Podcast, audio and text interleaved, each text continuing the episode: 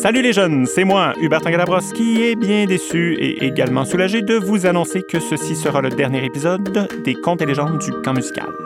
Oui, c'est vrai, j'avais dit que j'en ferais 7-8, mais il faut croire que, comme à mon habitude, j'ai parlé à travers mon chapeau. Je savais pas, moi, là, que c'est long en titi faire ces petites affaires-là, et malheureusement, il m'arrive une fois de temps en temps de devoir faire du vrai travail. Oui, j'ai d'autres histoires à raconter et je vous préparerai ça un moment donné, cet automne, cet hiver, dans 10 ans, qui sait. Mais pour le moment, ben, en fait, après le long moment qui nous attend, ce sera terminé. Merci d'être là, tout. Je vous aime et bonne écoute. Mon histoire se déroule dans les années 90, lors d'une des journées les plus chaudes jamais enregistrées dans l'Anaudière, avant bien entendu qu'on ait tout le temps des journées plus chaudes jamais enregistrées. Je pense que c'était en nous. Je n'étais pas là, mais quand on m'a raconté ça, ça sonnait où comme histoire? C'était le genre de journée où la Sorbonne est plus un four qu'une salle de cours où le sous-sol de l'horizon devient l'un des meilleurs spots au camp. Ça va mal dans ce temps-là. Une journée où même, croyez-le ou non, les mouches à chevreuil avaient abdiqué et pris un break de tourbillonnement autour des têtes. À cause de cette chaleur historique, on avait annulé tous les cours et on les avait remplacés par un grand bain sans fin. Une baignade à laquelle absolument tout le monde participait. Bon, là, vous allez me dire, ben oui, monsieur Hubert. Puis ceux qui avaient peur des sangsues, tu sais, les fatigants qui passent deux semaines au camp sans même aller une fois au lac. Ils se baignaient eux aussi? Hey, les questions, c'est à la fin qu'on les pose. Il y a de très bonnes chances que j'y réponde pendant l'histoire. Alors écoutez attentivement à la place de parler, s'il vous plaît. Vous saurez que justement, cette histoire-là raconte pourquoi il y en a des sangsues. Alors à ce moment-là, lors de la journée bien, bien, bien chaude, au moment où c'est que c'est que mon histoire commence, ben il n'y en avait pas encore. Donc, tout le monde se baignait. Revenons-y justement à ce moment-là. J'étais rendu où, là, avant qu'on me fasse perdre le fil? Ah oui, je vous énumérais des affaires pour vous faire comprendre qu'il faisait bien chaud. Bon, ben, en voilà une autre. C'est pas compliqué. Ce jour-là, même les cuisiniers avaient installé un barbecue sur le quai, puis le barbecue, ils n'avaient même pas besoin de l'allumer pour cuisiner. Il faisait chaud, puis on était bien dans l'eau, bien dans notre beau lac Prisco. Malheureusement pour lui, un humain faisait office d'exception à la règle et ne se baignait pas. Jean-François Roy, le mari de Myriam Terrien, une prof de piano qu'on aime bien. C'est pas qu'il avait pas le goût de se baigner, le pauvre, mais un enfant de la garderie du nom de Joseph Soussol avait pitché ses sandales au milieu du lac lors d'un petit tour de pédalo quelques petites heures plus tôt. Les dites sandales avaient coulé, puis rendu là, ben, il y avait comme plus vraiment moyen de les retrouver. Le lac en son centre, euh, il est profond.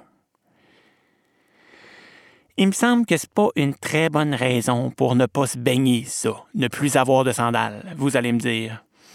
C'est parce que vous ne savez pas encore ce qu'il faut savoir sur Jean-François Roy pour bien comprendre cette histoire. Ce qu'il faut savoir sur Jean-François Roy pour bien comprendre cette histoire, c'est qu'il est vraiment un très grand gaillard. Genre 6 pieds 5 pouces de haut, puis de large. Ce gars-là a tellement des mains massives que quand tu lui la serres, la main, on devrait peut-être dire quand tu lui serres la main parce qu'on ne sait pas trop quand est-ce qu'on va pouvoir recommencer à faire ça, serrer des mains t'as comme l'impression qu'il te l'emballe au grand complet pour l'offrir en cadeau à on. Mais malgré ses airs de gars Jean-François est en fait euh, le plus doux des doux. On le croirait grizzly, mais il est plutôt ourson, peut-être même patte d'ours ou calinours. Et cet ourson, il est bien sensible. Il y a deux choses qu'il ne peut pas supporter marcher nu-pied dans les petites roches, et pire encore, devoir remettre bas et souliers alors qu'il a encore les pieds humides et sablonnés. Il ne peut donc ni aller à la plage nu-pied, ni y aller en chaussettes et souliers. Ça le rend fou bien raide. Je dirais peut-être même que c'est la seule affaire qui peut le mettre de mauvaise humeur. Oui, c'est vrai qu'il y a pire que ça dans la vie, mais en quelque part, je pense qu'on peut tous le comprendre un peu, Jean-François. Il n'y a pas grand monde qui triple là-dessus, marcher pieds nus dans les roches ou avoir du sable dans les bas, à part peut-être Daniel Lantier, un ami de mes années de campeur qui avait comme théorie que le plaisir du bain de l'ours venait dans le fait de courir nu-pieds dans les roches. Pas étonnant que le gars soit devenu oboïste et qu'il passe maintenant la moitié de sa vie à faire des anges. En tout cas, revenons à la journée la plus chaude de l'été. Jean-François, qui était assis en bedaine sur un des divans en cuir de la Villa Spiotte et qui se disait que la prochaine fois qu'il se lèverait, ce n'était pas impossible qu'il perde toute la peau de son dos, se demandait Qu'est-ce bien que je pourrais faire pour trouver une solution à mon problème? Emprunter des sandales Pas vraiment possible. Personne d'autre que lui ne chaussait du 15 sur le camp. Puis de toute façon, toutes les sandales de la place étaient sûrement rendues là-bas sur la plage en train de se faire bronzer prendre son char jusqu'à la plage puis se stationner juste à côté du bord de l'eau? Ça lui semblait un peu grossier. Un coup parti, allait-tu aussi allumer la radio, s'ouvrir une bière puis botcher des vieilles clopes dans l'eau? Dans son esprit, ça passait d'une mauvaise idée à l'autre. Le gars était déshydraté et il était pas loin du point où il allait être proche du point où il allait commencer à peut-être halluciner de vagues souvenirs d'un certain documentaire de la BBC qu'il avait vu quand il était petit commençaient à émerger tranquillement des confins de son esprit. Un documentaire sur un peuple d'il ne savait plus trop où, qui faisait des genres de mocassins avec de la laine d'il ne savait plus trop quel animal. En tout cas, ça émergeait au même moment où il se jouait nonchalamment dans les cheveux. Cheveux qui, on va se le dire, ne l'aidaient pas à se sentir au frais. Pour ceux qui ne connaissent pas Jean-François, ou qui le connaissent depuis après cette histoire-là, il faut savoir que dans ce temps-là, maintenant ce n'est plus le cas, il avait une grosse touffe rousse sur la tête. Longue, garnie, ondulée, bouclée, moutonnée, motonnée, une grosse touffe rousse qui agissait à ce moment-là un peu comme un manteau de laine qui, lui, aurait agi un peu comme une tuque, si vous voyez ce que je veux dire. Alors, dans son esprit, où les mauvaises idées se succédaient, un plus un firent deux. Mocassin de laine plus trop longs chauds cheveux firent sandales de laine humaine. Pas compliqué, se dit-il. Je vais me raser le coco, je vais ramasser mes cheveux à terre, puis je vais me faire des sandales avec. Si vous avez déjà tenté de reproduire de l'artisanat issu de savoirs ancestraux en vous remémorant un petit bout de documentaire vu plusieurs années plus tôt, vous savez peut-être que ce n'est pas vraiment une bonne idée. Après 20 minutes à essayer de faire des genres de tresses françaises, poissons twistés, cascades némites, puis de les joindre avec des nœuds de scout tout, il finit par abdiquer sur l'ancestral et se rendit à l'atelier qu'on appelait Grange à l'époque pour emprunter à Claude Paquin sa meilleure colle maison. Grâce à la colle et à un peu de gossaillage, Jean-François finit par réussir à se faire des genres de gougounes tressées qui tenaient plus par la peur que par autre chose. Elles étaient un peu visqueuses, mais surtout très laides. Mais rendu là, il fallait surtout qu'il aille se baigner. Il était juste plus capable d'attendre. Alors il enfila ses tout nouveaux couvre-pieds et se mit à marcher d'un pas hâtif vers le parté.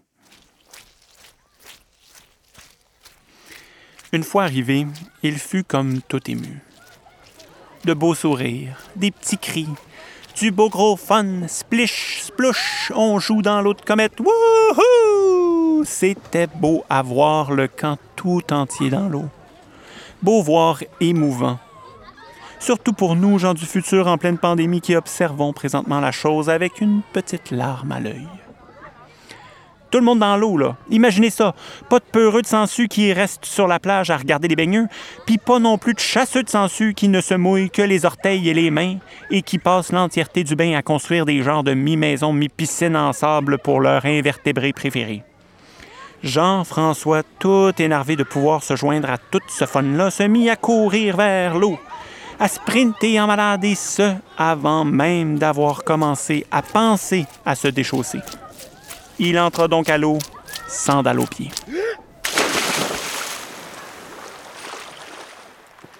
Le problème, c'est qu'au moment où les sandales de cheveux touchèrent à l'eau, la meilleure colle maison de Claude Paquin se révéla être pas si meilleure que ça. Les sandales et la colle se dissolvèrent bien comme il faut, et les pauvres cheveux du pauvre Jean-François se mirent à flotter et à s'éparpiller dans notre beau lac. Sur nos presque beaux campeurs, campeurs qui changèrent en quelques secondes d'un état tout sourire, tout splish-plouche, un état de béatitude, quoi, à un autre plus proche de ce qu'on appelle la panique par chez nous, et par ailleurs aussi d'ailleurs. Les cheveux abordaient les campeurs et campeuses, abordaient dans le sens d'abordage, là. Et ces pauvres petits petites en avaient tout partout, sur les bras, les épaules, dans la face, dans les cheveux. C'est pas évident de voir des cheveux sur des cheveux, je vous l'accorde, mais vu qu'il y en avait partout ailleurs, on pouvait conclure hâtivement qu'il y en avait là et tout. Dégueu! Wesh! Trop dégueu! Ils essayaient de s'enlever ça de sur eux, mais les résidus de colle à Claude Paquin avaient rendu le tout visqueux. Rien à faire, les jeunes n'arrivaient tout simplement pas à contrôler la dérive de la toison rousse à JF. Les cris des enfants de la garderie, ben oui, étaient là eux aussi. Les gémissements des petits campeurs qui trouvaient ça bien affreux et les râlements des campeurs adolescents, qui étrangement ressemblaient aux autres sons qu'ils émettent généralement, mirent notre sorcier gougoune national sur le qui-vive. C'est lui qu'on avait mis en charge de surveiller le bain, étant donné qu'il était le seul moniteur capable d'endurer cette chaleur record. Le gars avait grandi avec un dragon comme animal de compagnie, il était donc assez tolérant côté météo extrême. Les râlements, les pleurs, les cris pis tout lui donnèrent comme le goût de gérer, comme on dit dans le milieu, de régler cette histoire de cheveux. Après tout, ça se passait dans l'eau et c'était lui qui avait le sifflet autour du cou. Fallait bien qu'il essaye de faire quelque chose. Je sais pas si on vous a déjà dit ça, mais il paraîtrait que dans les moments d'urgence, quand on est bien gros sur l'adrénaline, les vieux réflexes embarquent. Que tout d'un coup, pif pouf, tu te rappelles comment faire le RCR puis tout, euh, si euh, tu fait la formation, bien évidemment. Eh bien, vous ne serez pas surpris d'apprendre que les vieux réflexes du sorcier Gogun, c'était pas de peser sur le chest de quelqu'un en chantant un un un c'est alive, mais plutôt de sortir une baguette magique puis de faire un sort. C'est donc ce qu'il fit. Puis parlant de vieux réflexes et de cerveau reptilien, ben le sorcier Gogun, pris par la panique, fit le tout premier sort qu'il avait jadis appris, le sort de faire disparaître.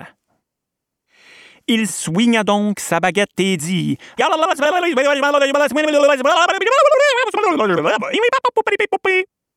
Et mauvaise nouvelle pour ceux qui étaient dans le lac euh, à ce moment-là, mais quand même une bonne pour ceux qui écoutent l'histoire. Ça aurait dû être plate qu'il réussisse ce sort-là.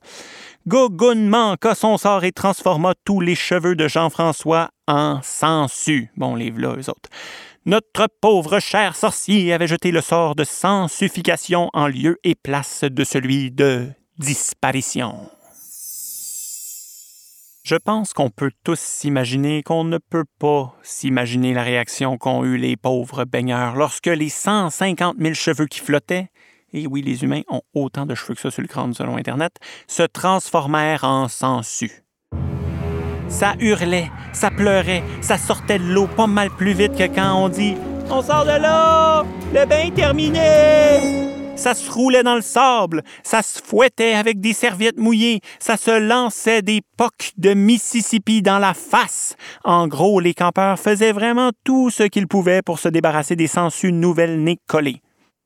Fort heureusement, les pouponnes se révélèrent être à l'image du gars de qui elles sortaient de la tête de Jean-François Roy, c'est-à-dire douce, sympathique, aimante et sensible des pieds. Les campeurs n'eurent donc besoin que de quelques minutes pour parvenir à se débarrasser de tous les êtres qui obstruaient leur bien-être. Ils purent reprendre leur calme et leurs esprits sur la plage, à l'abri. Pendant ce temps, la grosse gang de sangsues s'éparpilla un peu partout dans le lac. Il y en avait un méchant tas, mais il y avait de la place pour tout le monde. Il est gros, notre lac Prisco, après tout. Les plus insécures s'installèrent dans la zone de baignade. Pourquoi explorer quand t'es bien à l'endroit où t'es apparu? Les plus coquettes prirent les spots plus vaseux pour prendre soin de leur peau, et les plus cool shotgunnèrent, comme dans tout bon autobus scolaire, le fond. bien que le fond dont je vous parle est plus à la verticale qu'à l'horizontale, si vous voyez ce que je veux dire. Ça ne prit donc que quelques instants pour que tous les campeurs soient en sécurité et que la tralée de sangsues plutôt commode soit bien installée dans notre lac adoré. On aurait presque pu penser que la gaffe de Sorcier Gogun avait été contrôlée. Oui, quelques campeurs eurent besoin d'une thérapie avant de pouvoir remettre ne serait-ce qu'une orteil dans l'eau, mais bon, il n'y a absolument rien de honteux à suivre une thérapie, c'est même très bien. Mais malheureusement, gaffe c'était parce qu'un petit problème subsistait. Il n'y avait pas que les cheveux de Jean-François qui avaient été transformés par le sort de sorcier. Non, non, non, non, non, non. En plus de suffier les restants flottants de sandales gluantes, M. Gougoun avait aussi transformé les racines de cheveux de Jean-François en racines de sangsues. Jean-François, en personne compréhensive, n'en voulut pas trop à Sorcier Gougoun. Ce n'était pas si dramatique cette affaire-là, surtout que la petitesse des trous de son cuir chevelu ne permettait pas au sensu d'en sortir, de pousser, comme on dit, et donc de devenir chevelure. Jean-François ne statifiait donc pas tous ceux qui osaient le regarder. Sauf que ce beau jour d'été marqua tout de même pour lui le début d'une calvitie prématurée. Il passa de Lyon à Forte Tignasse à Boule de Quille.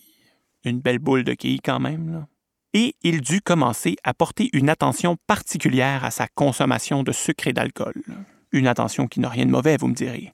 Parce que lorsqu'il boit un brin trop, ou encore qu'il mange beaucoup de gâteaux, les racines de sensu s'énervent dans son cerveau et essayent d'y sortir de la tête, de pousser, ce qui lui donne des petites migraines. Vous ne serez pas surpris d'apprendre que cette situation fit sentir le sorcier Gogun un brin coupable et qu'il voulut, au grand désespoir de tous, trouver un moyen de régler ça. Tout le monde craignait qu'il tente à nouveau de jeter un sort. On lui répétait donc sans cesse que Jean-François était beau sans bon sens avec son pot de poil sur le coco. Et que la présence des sangsues rendait la baignade bien meilleure en notre beau lac Prisco. Mais le sorcier n'était pas dupe. Il voyait bien qu'on n'était pas dans le meilleur des mondes. Il cherchait donc à trouver le moyen de réparer ses erreurs du passé.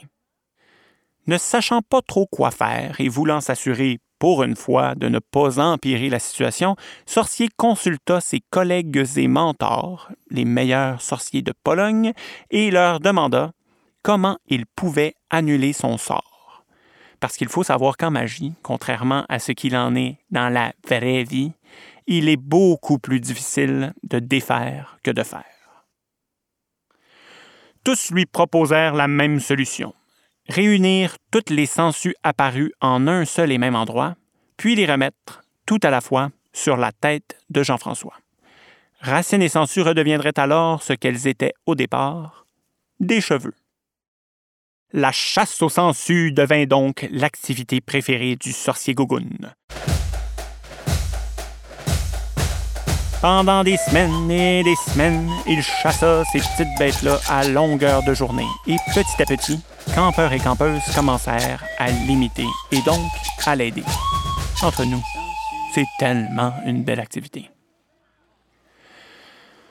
Au bout d'un certain temps, le père Lindsay, qui était vraiment content que Sorcier Gogun se soit trouvé un passe-temps non magique, mit un incitatif financier, 10 sous pour chaque créature attrapée, afin de motiver campeurs et employés à faire de la chasse aux sangsues leur principale activité. Incitatif qui n'a d'ailleurs pas changé, le problème capillaire n'étant toujours pas réglé. Grâce à ce stimulant stimulant économique et grâce aux petits capitalistes enfouis en chaque enfant, la capture des sangsues monta en flèche. En un seul été, Sorcier et ses comparses réussirent à en attraper 1500. 1500! Un nombre à la fois pas mal impressionnant, mais bien loin d'être suffisant. Parce qu'une fois l'été terminé, Lorsque le sorcier Gogun consulta sa calculette, il réalisa qu'en continuant à ce rythme effréné, il aurait besoin d'encore 99 années avant de pouvoir rendre à Jean-François sa chevelure adorée. Et puis rendu là, il y avait fort à parier que le dit Jean-François serait rendu en état de calvitie avancée, ou même de décès, si vous voyez ce que je veux dire. Sorcier cherche donc un moyen d'accélérer le processus d'extraction sans suffière.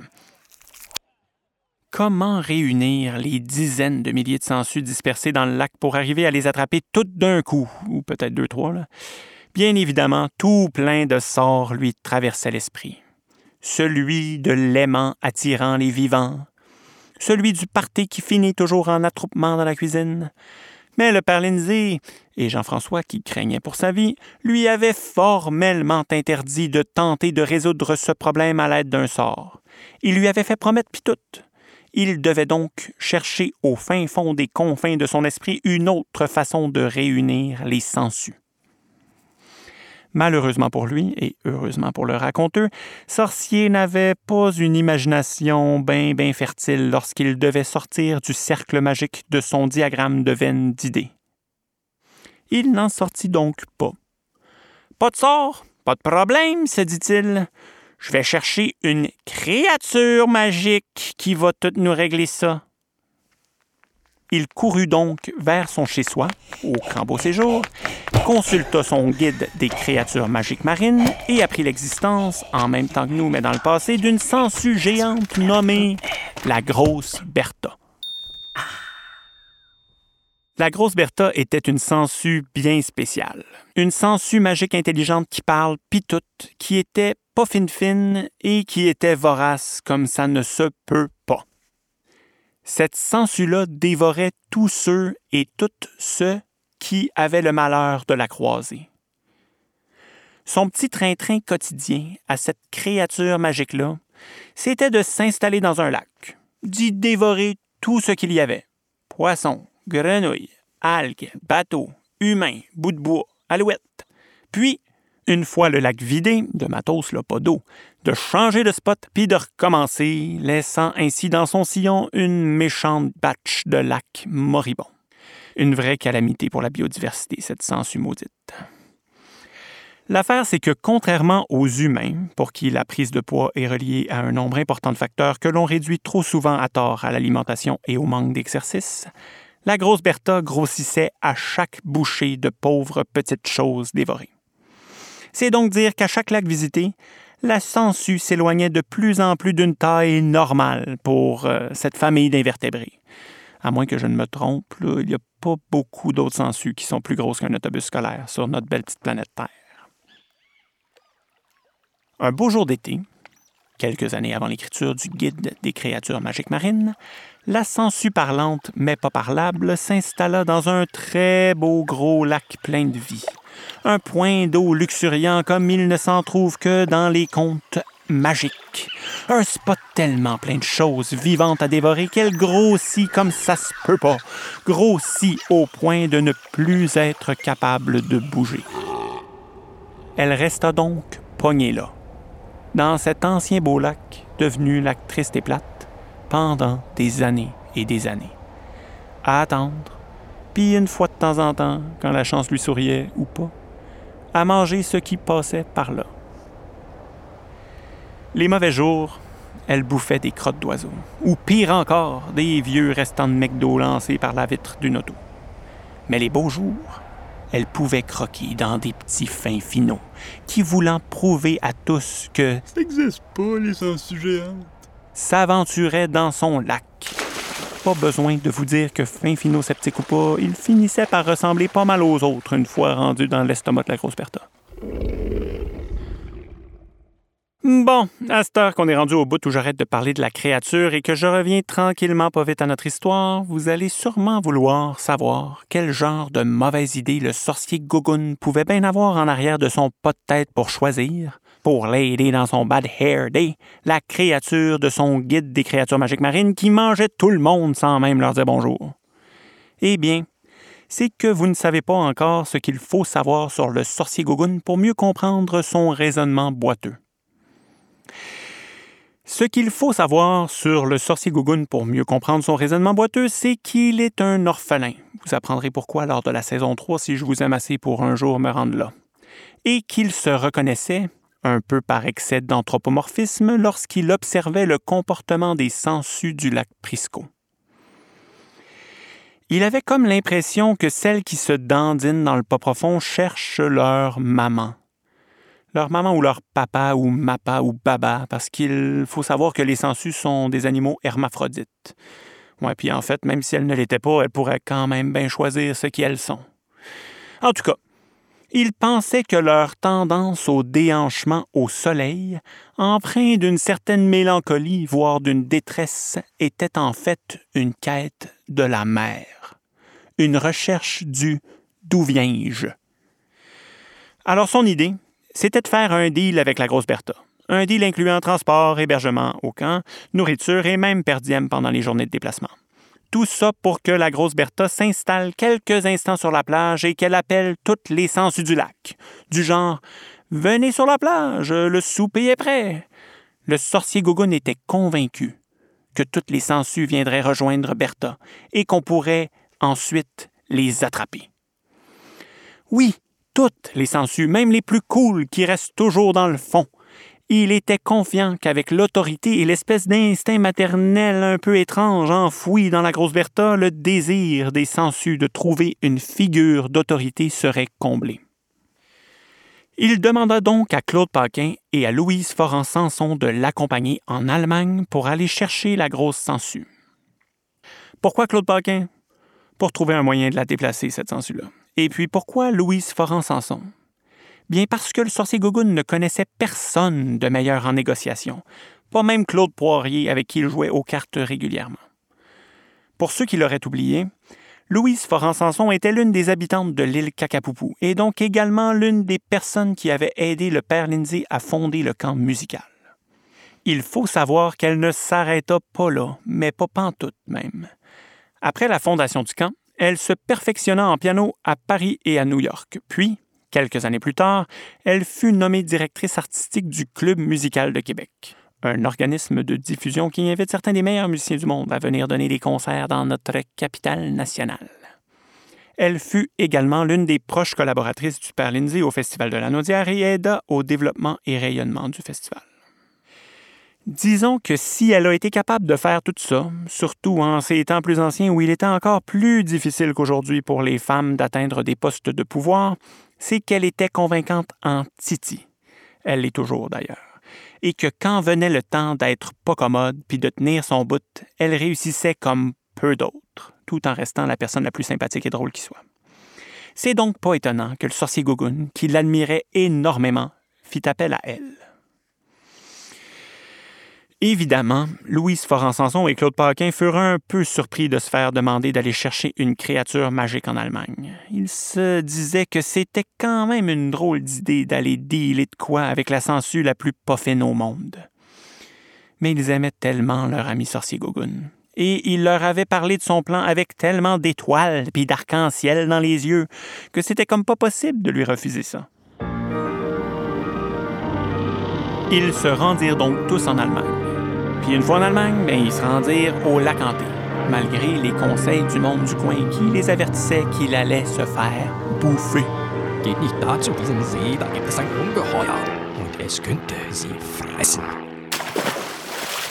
Une fois dans l'eau, Louise Foran-Sanson parla dans le blanc des yeux de la grosse Bertha et lui fit comprendre qu'elle avait intérêt à les suivre.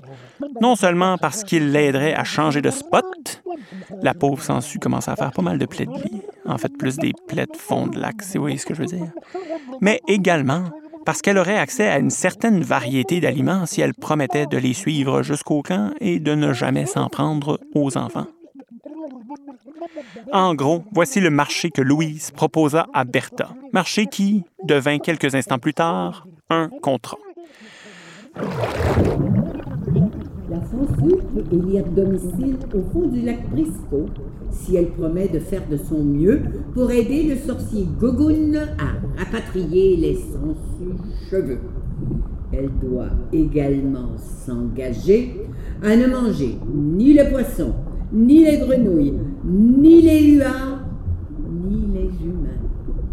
En échange de quoi, nous nous engageons à lui donner jusqu'à la fin de ses jours les restants de table issus ou non du gaspillage alimentaire, les animaux morts trouvés sur le site du camp et sur le rang du petit bel oeil, 25% des bonbons et cochonneries des campeurs et campeuses, Ceux qui se demandent pourquoi les moniteurs volaient entre jadis des bonbons aux et un campeurs bonus le savent.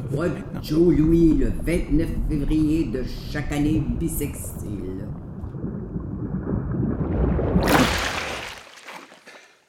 La grosse Bertha accepta le marché. On se mit donc en mode déménagement. Claude Paquin vit ça 12 grosses roues sur la bête, fit venir 3-4 gros camions, puis un paquebot, et 3-4 autres gros camions une fois de l'autre côté de l'Atlantique. On emmena la grosse Bertha sur la plage du camp musical avec une grue puis tout. Puis, une fois qu'elle fut rendue sur le sable, avant qu'on l'envoie s'installer dans le fin fond du lac, la grosse Bertha honora sa part du contrat en tentant d'attirer les sangsues à elle. Sangsues, mes petites sangsues chéries, venez voir maman sur la plage, dit-elle. En fait, ça sonnait plus comme ça.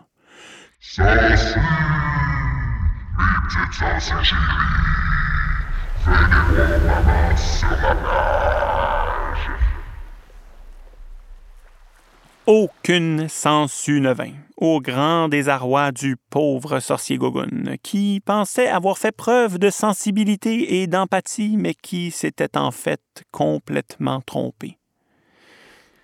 Après quelques essais, la grosse Bertha se tourna vers Sorcier, lui dit un beau gros et alla prendre place dans son nouveau chez-soi. La cohabitation avec la grosse Bertha a très bien fonctionné pendant plusieurs années. Elle restait dans le fond du lac. On la nourrissait, tout le monde était content. On ne peut pas dire qu'elle faisait bien, bien du trouble. Oui, c'est vrai. Il lui arrivait d'avoir des demi-gargouillis, demi-gazouillis d'estomac parfois lorsqu'elle regardait les bons petits humains en train de se baigner. Mais c'était une censure de parole. Elle respectait le contrat signé et se retenait de nous dévorer. C'est en 2010 qu'on a commencé à avoir de sérieux problèmes avec la résidente principale du lac. Au début, comme je le disais, il n'y en avait pas de problème. Parce que 25% des bonbons de campeurs, c'était pas grand-chose dans le fond. Moi, quand j'étais campeur, ma mère nous envoyait une orange que je partageais avec mes frères puis mes amis. Des fois, quand on était bien, bien, bien, bien chanceux, on avait quelques petits bonbons plates, genre 3-4 tirs Sainte-Catherine, qu'on partageait avec tous les autres campeurs. Mais lorsque je devins moniteur, les choses changèrent drastiquement.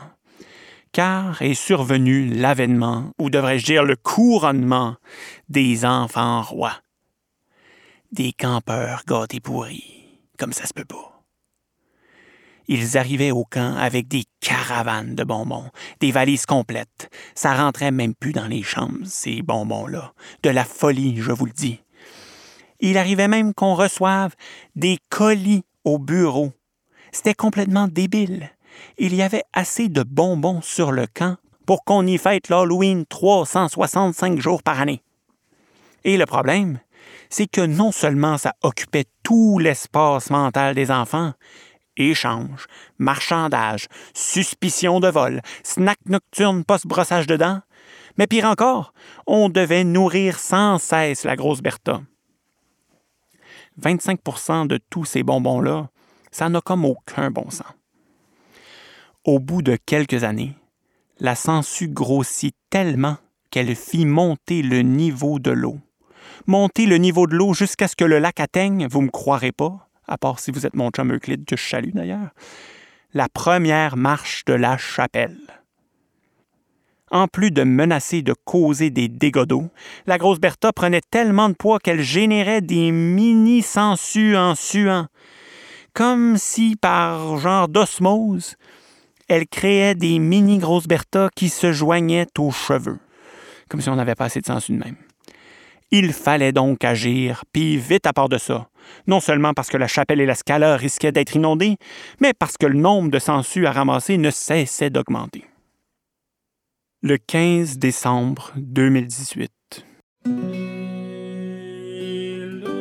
lors d'une réunion spéciale du conseil d'administration du camp. Marie-Christine Coulombe, qui commençait à peine sa troisième année à la direction générale, dut prendre l'une des décisions les plus difficiles de l'histoire du musical. Une décision extrêmement impopulaire, mais malheureusement ô combien nécessaire. L'interdiction aux campeurs d'apporter grignotines et bonbons au camp musical. Malgré les cris, les pleurs et les entrées clandestines de marchandises illégales, nous réussîmes, grâce à ce décret, à faire perdre beaucoup de poids à la censure géante et par le fait même, à faire redescendre le niveau de l'eau au lac Prisco. Salut Camille Musical, c'est oui, je m'ennuie du bon vieux temps, alors on pouvait manger des. Oui, allô? Euh, c'est Josué. C'est juste pour dire que je trouve ça vraiment plate, les cours de répertoire sans bonbons. Allô, c'est Maria. Euh, c'est vraiment plate qu'on puisse plus manger Oui, ce allô, c'est Anne et Rémi. On veut manger des cochonneries! Bonjour, c'est Marguerite pour la grosse Bertha. Je sais que c'est pas toujours gentil, mais on s'ennuie de toi. Allô, c'est Marianne. Euh, ben moi, ce que je veux dire par rapport au camp musical, c'est que bonbon ou pas, ben j'aimerais ça être là. Malgré l'immense douleur que tu as causée à d'innombrables campeurs, nous te remercions pour ton courage, Marie-Christine. Ouais, vous vous doutez bien qu'à l'instar des campeurs et campeuses, la grosse Bertha chiola pas mal sur l'interdiction de bonbons. Eh bien, il faut savoir que pour la calmer et s'assurer que la bonne cohabitation se poursuive, on décida de lui offrir une petite compensation. Un peu de sa nourriture préférée. De l'enfant. Ce qu'on lui a promis pour qu'elle soit un peu moins en maudit, c'est qu'à chaque cinq ans, en plus de continuer à lui donner nos restants, on choisirait le campeur le plus tannant et on lui servirait, bien assaisonné pis tout, à la fin de l'été, sur des belles feuilles de laitue. Hey! Justement, ça fait quatre ans qu'on lui en a pas servi un, alors euh, l'été prochain, quand nous pourrons enfin nous retrouver, en tout cas, on espère, tenez-vous les fesses bien serrées si vous ne voulez pas finir dans l'estomac de notre sangsue géante malcommode préférée.